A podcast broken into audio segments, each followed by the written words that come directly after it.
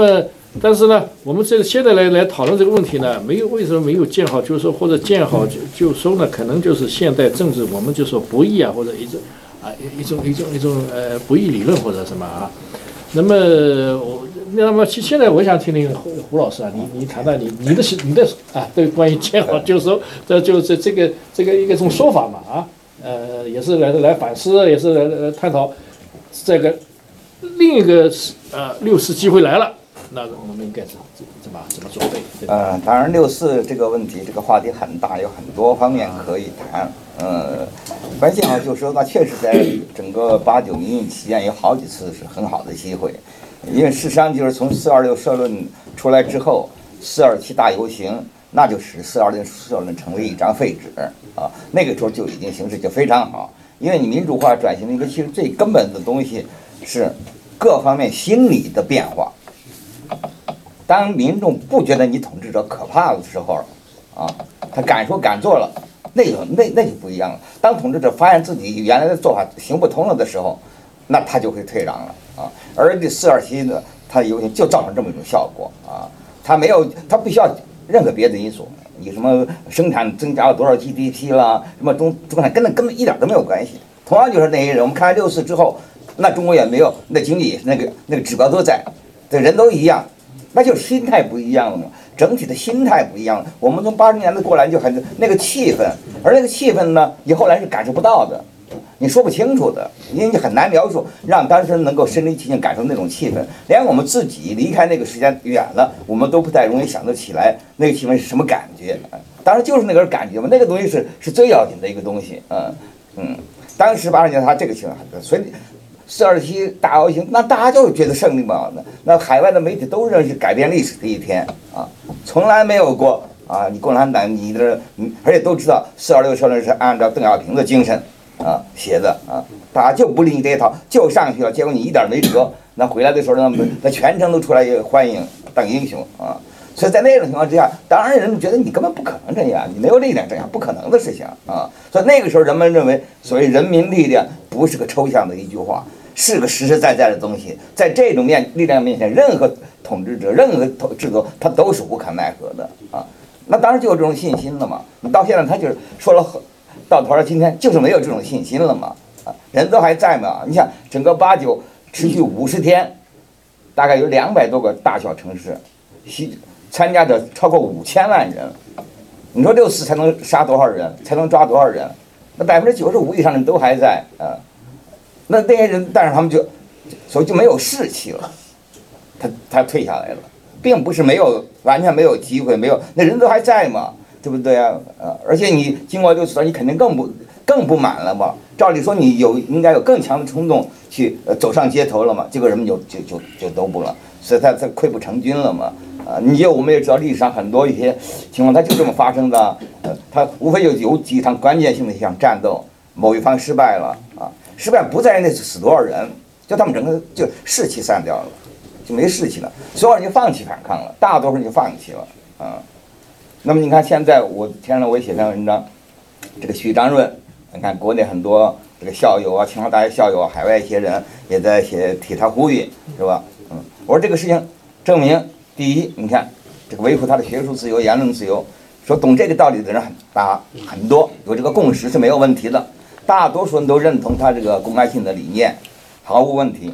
而且大多数人也知道，你在上头签个名没有多大风险，不是说你就会把你抓进监狱，没那没那么大回事儿啊。你别说在海外，在国内那人也没事儿啊。而你知道参加人越多风险越小啊。换句话说，道理你知道是对的啊，而且你也知道去做这么一件事情，举手之劳，对你也没有那么大的风险。那按理说大家都去呀，都去签呢。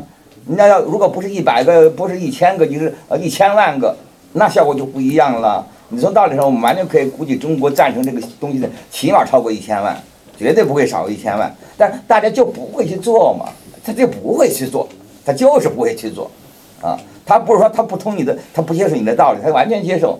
不是说他害怕风险，呃呃，是冒死冒险的事儿。我还妻子儿女没那个没那么严，谁知道那么严重？所以我们老谈空间，空间没有一个制度可以全能到这个地步，在他控制之下没有任何反抗的空间，绝对不可能的事情。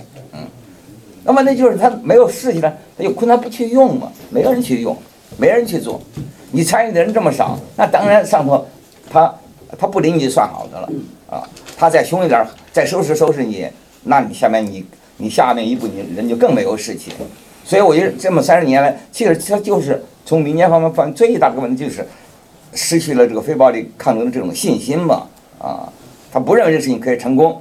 所以就陷入失败主义，失败主义就指的这么个东西，他就是不是呃，他认为失败是不可避免的啊。那因此你去做任采取任何行动都是多余的，注定无效的啊。哪怕风险有限，他也不去参加啊。这么这种这种思想一蔓延，那根本是个病毒嘛。这个一传染起来，那整个就情况就不一样。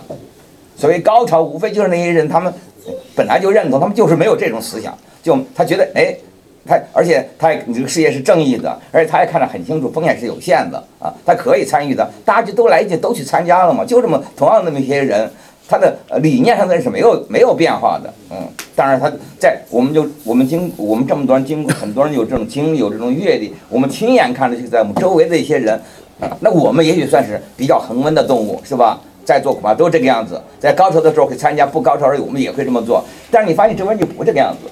周围那个时候他们都来，都来了。换一个时候呢，他们就都不来了啊。有时候你身边有很多人，有时候你身边一个人都没有啊。所以他其实就是就这么就这么个问题。你今后中国民主要出现一些呃有利的转机，如果需要这个民间力量的参与，就要改变民民间这种心态。当他们认为他们是应该是需要做一声是说一声不，而且他们也认为这个是可可能的，是有力量的。那么整个实验就改就是改变了。如果这个心态不恢复，那就永远不可能改变啊。它其实和别的因素都都没有什么关系，嗯，什么中产阶级不中产阶级都没有什么关系。当然，我们谈到这个整个六四八九这个事情，确实让人非常沉重。呃，你想三十年前在中国发生那么大规模的一场民主运动，那就很很有力证明了这个对，而且那个运动是很明确提出自由民主的口号诉求。这个是，所以把它定性为民主运动，这是毫无疑问的。那就很有力的证明，在中国对自由民主的追求，不是一小撮异议人士、民运人士、自由派知识分子，而是有千千万万的民众的社会基础的。嗯，你历史上找不出哪一个时代、哪一个国家曾经有那么多人参加民主运动。如果那个你都不能证明这个国家、这个民族有追求民主的冲动的话，那你没法证明了。所以他绝对证明这一点，而且在天安门广场立了个。自由民主女神像就照着美国的自由女神像复制的，这说明当时人们心目中的民主就是美国式的民主嘛，觉得民主就是普世价值嘛，对不对？啊，不是说呃，你说当然很多人那时候年轻学生未必对民主的一些呃大道理、一些具体运作未必那么清楚，但是他知道那个是榜样，你知道什么是榜样，事情就好办了，你照着学嘛，那很简单的事情嘛，所以这都反映当时中国对实现自由民主那是个。是真是个千载难逢的良机，而且有充分的基础，嗯，人们知道该那么办，嗯，所以在六四之后，呃，这个，嗯，才人们才普遍认为这个共产党这个制度是不可能维持长久，因为人心丧尽，啊，很少哪一个制度，哪一个政权，啊，遭到这么多人的唾弃。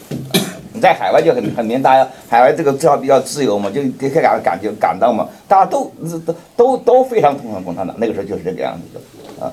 当然人们就不可能想象一个这么人心丧尽的，你看历史书说哪个政权一人心丧尽，那你知道都比较夸张，而且他就那么些人，他能丧尽到什么程度呢？啊，但是你打八九六次之后，那你拿这句话来形容，绝对不为错，绝对正确的啊。所以当时人们都认为这个是这个这个共产党政权不可能维持长久，再加上苏联东欧的巨变，整个国际阵阵营就一一夜之间土崩瓦解，就坚定人们的信心嘛。所以那个时候人们对整个未来是非常充满信心，很少呃在历史上很少有有，而自由民主是取得了有史以来最大的胜利，嗯。可是三十年后，中中整个世界居然成为这个样子啊！这个不但是你中国这个样子，而整个世界都变得不一样了。整个世界都不像三十年前人们对自由民主那么充满信心啊！你而你这个中国模式，好家伙，都走出走出国门外了啊！而你西方倒显出这种问题那种问题，整个你自由民主是不是普世价值遭到普遍的怀疑？嗯，那未来会发生什么样的变化，都变成一个未未知数了啊。所以这一件事情，你从这个角度，它这个整个六四，所以我老强调就是六六四不但改变了中国，也改变了世界。因为没有六四，没有中国的变化，后来世界上的事情都不会都不会发生，都不会发生的。嗯，如果当时当年中国变过去了，那今天世界绝不会是这个样子。嗯，那当时你看，当然现在就很多人就提，就像呃博叔兄刚才也谈到的，他们西方人就好拿这种所谓这个经这个民主的现代化理论来套啊，就是啊经济发展了，中产阶级呃增加了。啊，那么这个什么，这中产阶级就会要求在政治上有更更大的发言权啊，就会要求自由、民主、法治等等。啊，那好像中国不符合这个这个解释。其实这个不是中国不符合，所有的共产国家都不符合这个解释嘛。这个理论早就不通了嘛。你看苏联东欧变化的时候，哪有什么中产阶级，哪有什么市场经济，没有的嘛。他们都刚刚开始改革，很多国家还没有改革。你中国八十年代八九的时候已经改革了，已经有有了若干改革了。而在很多东欧的东欧苏联国那个时候，在民主化之前还没有经济改革，特别像我老讲谈那个蒙古，蒙古有什么改革吗？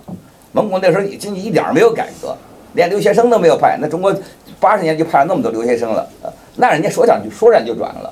换句话，你共产国家的民主转型根本不需要市场经济做前提，根本不需要中产阶级。那他转型的动力很简单，就是他自己的失败嘛。过去共产制度败得太惨了嘛。你想拿中国拿毛时代说三十年，你找不出哪个制作刚刚建立不到三十年失败的这么彻底啊！政治上的集权暴政啊，不要说别人，你们这党的你们的老一代无产阶级革命家，你们都整得死去活来啊！你政治上你说整个毛时代哪个阶级是是既得利益？找不出来，没有一个阶级是既得利益，全都在吃亏倒霉的。你都可以搞到这么糟，经济上不用说了，大饥荒死饿死那么多人！到后来的毛。连这个中共当局也说嘛，那是这这个毛去世的时候，中国国民经济已濒于边崩溃的边缘。嗯，而当时我们过来都很知道嘛，至少是嗯嗯嗯，很多地方你吃个饱饭都是个问题啊。什么很多还保留一些票证啊呃，那每个人的城里人那个住宅面积之小，你现在讲的显得都不可思议啊啊！当时他就是那那我当时就是那个样子了啊，文化上的这个这个这个呃道行意识等等，一直。也就是毛时代时代失败的太，共产国家都是这个问题，它失败太彻底。你别的共产国家也一样啊，虽然不像中国搞得那么糟糕、那么恶劣、那么极端，但是也相当差。你东德就比不过人家西德，这大家看得很清楚的。你东欧的那些国家就比不过原来和你起点相似的那资本主义国家，比不上当时那些自自由的那些资本主义国家。所以他失败是这么彻底，所以他动力主要是来自于自己嘛，自己要求愿意改，不但是老百姓愿意愿意改变。不但是知识分子愿意改变，包括统治者自己也也愿意改变，嗯，而这个也是过去不忘记哪个是很少见的，谁在上海都愿意要求改变，但是他动力是来自于这儿嘛。你不要说呃政治上，其实在中国那现在都把这历史讲成了好像从七八年改革开放就是什么呃小岗村，包产到户，啊。好像中国改革一开始就是经济改革，那不是中国改革明明是从政治开始的嘛？你从抓四人帮，从这个谈这个真理标准，他完全是从这个开始的。相反，我们都知你参加过经济改革人都知道很清楚嘛。哪怕就是农村的包产到户这么简单一件事儿，都是八二年的一号文件才才正式承认的啊。那八一就十届三中十一届三中全会还写的信，不许包产到户。白纸黑字写的不许，后来改的轻点了啊，呃是不要是改什么？反正就是不像头句那么严厉了，就是都是第二年之后了啊。而且当年小岗村搞包产到户的时候根本就是写生死状，瞒着上头还不知道呢嘛。呃，同时就是城里头在开三中全会，要开三中全会的那些人，大那那人没有一个人知道安徽发生这么一件事，都不知道的，嗯，所以他根本不是从那儿开始的嘛。嗯他当然首先是从政治上开始平反，你包括你公中国高层你们自己也是这个问题嘛，要平反冤冤假错案，呃，包括你邓小平，你首先要从走资派这个帽子中出来，你要能站出来，呃，你如果你都还站不出来，你的孩子不能验明正身，你还不能证明你是个呃修正主义分子，还这个帽子都摆不脱，那那别的根本谈不上嘛，啊，所以首先是从这儿变化啊，呃，那你也可以看到当时他整个这个呃要求自由化的那个东西之强烈。上下是真是当时是确实确实是非非常强烈，因此尽管在整个八十年代，邓小平不时的要以四个坚持作为一个理由，不断的去打反对自由化，但是每一次反对我们看得很清楚，都是虎头蛇尾啊，搞到后来都搞不下去啊，都是不了了之啊，而且每一次没过一两年，所谓自由化势力就卷土重来，而且一定比前次声规模更大，声势更大。所以才有这么这种拉锯，而且每次拉锯的结果呢是自由化是呃越来越积蓄力量，所所以才会有八九那么大的规模，那么空前的规模。它这是八十年代这政治方面的事情嘛。另外谈经济也是啊，你呃，你拿中国做一个就是很典型的一个例子，你经济的发展、中产阶级兴起跟自由民主到底有什么关系？它它完全要看你在什么背景之下。你在八九在六四之前，中国的经济改革。那就是对自由化、民主化起到很大的推动作用。它怎么推动的？不是说它出了多少中产阶级，不是跟这个没有关系啊。重要是因为你的经济改革说到底，共产党经济改革说个到说，你不是就把你的社会主义改掉吗？不是叫复辟过去资本主义吗？等于你的改革证明你共产党你原来全搞错了嘛啊？而你社会主义都搞错了，你建立你呃这个复辟资本主义，我们就是要复辟资本主义。原来你搞无产阶级专政理由什么呀？就就是反对复辟资本主义才搞的无产阶级专政嘛。这个从列宁那儿毛泽都说得很清楚嘛。你至于邓小平到六四的时候也要说这句话啊，因为他知道你无产阶级专政的唯一理由就是说防止资本主义复辟啊。而现在你大家都在搞搞资本主义了，你的无产就谈就从何谈起了嘛。所以他当时的在八十年代这种经济改革，它本身是构成了自己整个共产革命、共产制度的一个釜底抽薪的一个自我否定。所以这种改革越深入，人们越不相信社会主义，也就越不相信共产党的这个呃这个专政，越不相信这一套。同样，那些官员也是的，他越搞经济改革，他就越理亏心虚嘛，他就越没有理由去压制自由化嘛。他过去共产党压制自由化，他唯一的法宝就是说你走资本主义道路嘛，对不对？说你搞资产阶级自由化嘛，你要赋予资本主义嘛。现在大家都在搞资本主义，你这个。你手里的大棒没有了吗？你你你杀人砍人刀子都不存在了吗？所以这也是为什么所有共产国家当推行经济改革的时候，一边越推行经济改革，他统治集团必然越来越手软，他下不了手，他都没有理由了嘛啊！你说 邓小平老说两两手两手都要硬啊，这个搞改革要硬，这个反自由化也也要硬，但是反自由化那只手永远用不下去。就在这，大家心都虚动。你你你，人要镇压个东西，他总得找个理由出来，证明自己这么做是对的。当你做的完全跟他相反，那他所谓就是你失去社会主义信念了嘛？你都没有这个信念，你一套东西你当然做做不下去嘛。所以这是八九之前，呃，他们所有共产党那些国家，他这个经济改革对政治改革的促进，都体现在这个地方，而不是体现了多少阶级中产阶级出来要自由要法，跟那个没有没有什么关系啊。就是你的改革本身，你是就构成你革对革命的一个釜底抽薪的一种自我否定，因此就使得人们大大小小各上上下下人们都失去了对社会主义的信念。你失去了社会主义信念，也就失去了什么无产阶级专政这一一大套信念啊。更何况在这时候，人们对外部世界多少有些了解，看到西方那些啊，你的资本主义国家都是既自由又民主，呃，又又经济上又发达等等等等，那作为榜样，所以那个时候。那当然，你搞专政，理不直气不壮嘛，啊！所以他八九之前，他我觉得经济改革是作为起个对政治改革起个促进作用，主要在这个方面。而正是因为这个原因呢，所以在六四之后，他就就变得不一样了。六四之后，那么你的经济发展、经济改革，它的成就反而成了呃维护专制体制的一个一个根据了。这就是共产党他自己所夸的夸的什么什么政绩合法性啊？他经济你八九之前，你经济越搞得好，人们越越觉得你过过去共产社会主义搞错了，越觉得该搞资本主义，越觉得你共产党专政没道理。现在呢，六次之后，他就是靠强权在那控制着，呃，他经济越发展越没证明。你看我我我镇压镇压对了吧？证明我控制局势控制对了吧？他他倒过来了嘛？所以六次之后，他这个中产经济的发展，中产阶级的发展壮大，他呃。就对于你这个政治改革，不但没有起个促进作用，反而成了维护他的维最主要的一个资本。现在大家都看得很清楚嘛，中国它那么全要办，它不就是仗着这些年经济经济发展好点儿了吗？另外，你作为中产阶级人也是了啊，你这个中产阶级这很那大部分人都是在六四之后哦慢慢发起财，那看得清清楚楚。六四的时候、八九的时候，那些积极支持民运的都没有好下场，千万人难这也是吧？但是民营企业那么出风头的，现在搞成这个样子。那谁敢跟你学呀？那所以就是就柳传志的口号了嘛，是吧？啊，这个远离政治啊，这个这个这都是呃，不要不要谈政治啊。权权贵改成叫枪声一响，改头为强。对呀，就是权贵就是一方权贵肆无忌惮，而且所有中产阶级这民营企业家，他六十就就搞怕了嘛，他胆小了嘛，对吧？啊，那我的政治我们我们免谈，我们都离得离得远远的，离得远远的。他就这个心理，然后这么几天就这么下来的，你怎么能指望着他啊？有钱了，有有了有了一些资本了，然后他就要挑战政府？他不嘛？他觉得他座右铭就是说不要惹政府。他记住记得，而且他有前车之鉴，他也惹了政府的。你看原来混的好那么有钱的，成这个样子，那可别成那个样子。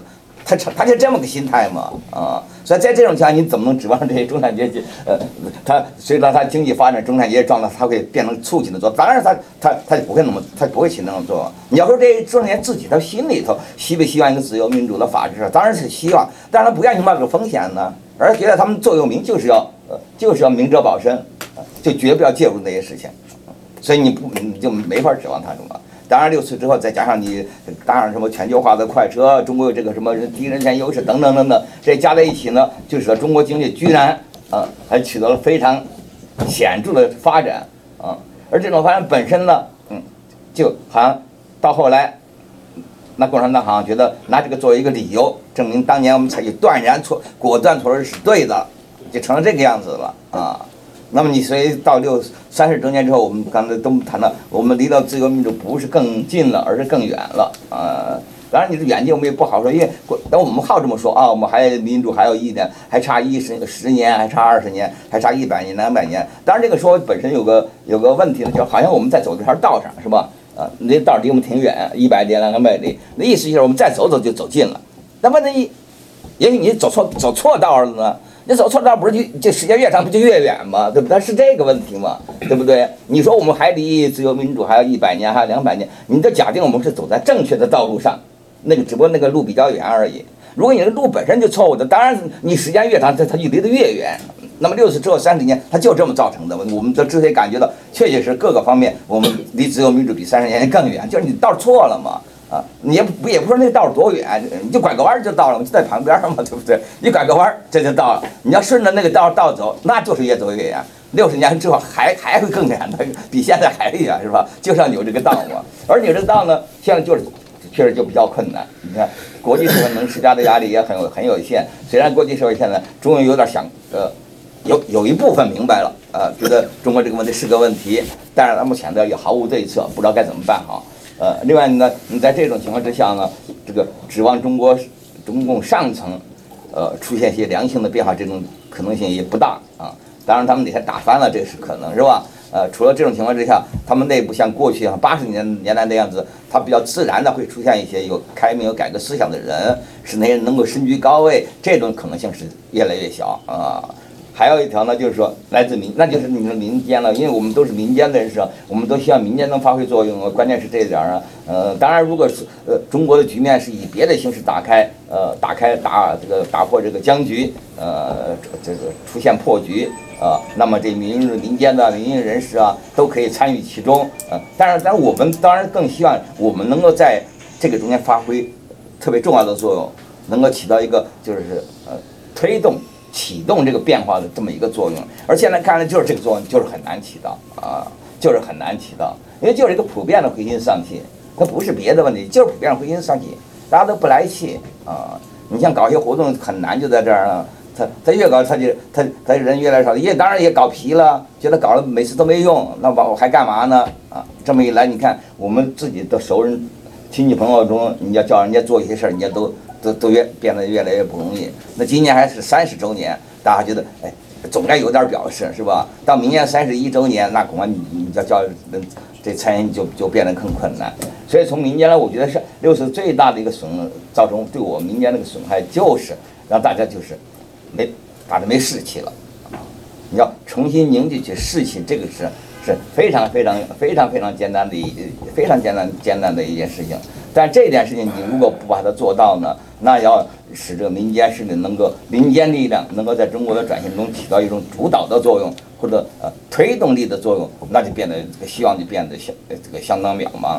所以我觉得从我们这个角度呢，呃，应该考虑这个问题，怎么样让这个民间能够恢复它的生机，恢复它的生生气，恢复它的这个。我谈过去谈老太见好就也就是这个意思，因为你除非你认为原来的失败是可以避免的，这样子才可能有信心啊。如果你要是这失败是不可不可避免的，那你要下次干嘛来嘛？说我们那次那么多人都输了，输得那么惨，你叫我们再来，再来那不是送死吗？啊，就算不送死，那也肯定成不了嘛。你一定要告诉大家，原来我们是没弄好，哪儿没有有几步没没走好，那走好了我们一定能够赢的。所以对大多数人来，他们如果对胜利没有信心，他是不会参加的。现在为什么大大多数不参加？他也没什么风险，又不让他死人，也不会倾家荡产，他为什么不参加？他就看不到胜利的希望嘛。所以你当然就必须得说明这个我，而他看不到胜利的希望，就是因为有八九那么次惨重的失败，那次那么大规模，胜利就在眼前了，你失败了，所以你特最接近胜利的时候，如果一旦失败，对士气打击最大的，嗯，因为大家都觉得有那次那么多人参加了，全体人都上去了，几千万，那么多共产党都惹不起，那那共产党厉害，我们斗不过他，他一这么想他就不干了，以后再一辈子他都不干这事儿了。啊，他就他就成了这个心态了，所以我我当时想就是怕这个，就是让人要有信心。那次我们就有几步没走好，其他那几步走，而那几步我们是走的好，不是我们做不到啊。现在所以我不同老说啊，你现在主张都很好，再降，但是没有操作性啊，不那我说那赵宇说怎么办啊？如果没啊，可以赢的地方，但我们就是赢不了，我们就是乱七八糟的，反正找就就是你，如果你要千方百计的证明我们这次失败是不可避免的，是命中注定的。那就会导致失败失败主义嘛，对不对啊？而导致失败主义，我们大家他就就是大家就不干了嘛，就很简单嘛，不是说哦，我们以后干得更狠，不会这个样子了嘛。我们都大家都肉体凡胎，我们也许在座，我们也许有那种有那种精神，大部分人不是那个样子的，大部分人一定要看的事情是不但是正义的，不但自己风险是有限的，而且还要看到看到胜利的曙光，他才会他才会参与啊。所以要让他们有这个心是是是至关重要。这所以我就我原来。谈什么？这样就是主要是就是为了就是为了这一点，避免人们陷入失败主义这个陷阱。一旦陷入这个陷阱，那就是那就是万劫不复，那就是没有任何这个再次这个这个这个兴起的希望。对，就是今天这个 又这个这个这全面系统的把建建好就收。我我我我建议谈谈希望。我我我等会儿再说，但我建议诸位谈谈希望。我们纪念六四三十周年，不能最后变成了一个说。我们今天坐在这儿彻底认输，啊，那么对不对？就是我们不能得出这个结论吧？那么希望在哪里？希望大家谈谈这个。我我我我最后我会说，但我我不占时间。就是对这这说出这个 这个概念，这个有哲学有哲学的解释。你是搞哲学的啊？呃，这个这个我们可以可以大家可以讨论啊，可以讨论这个。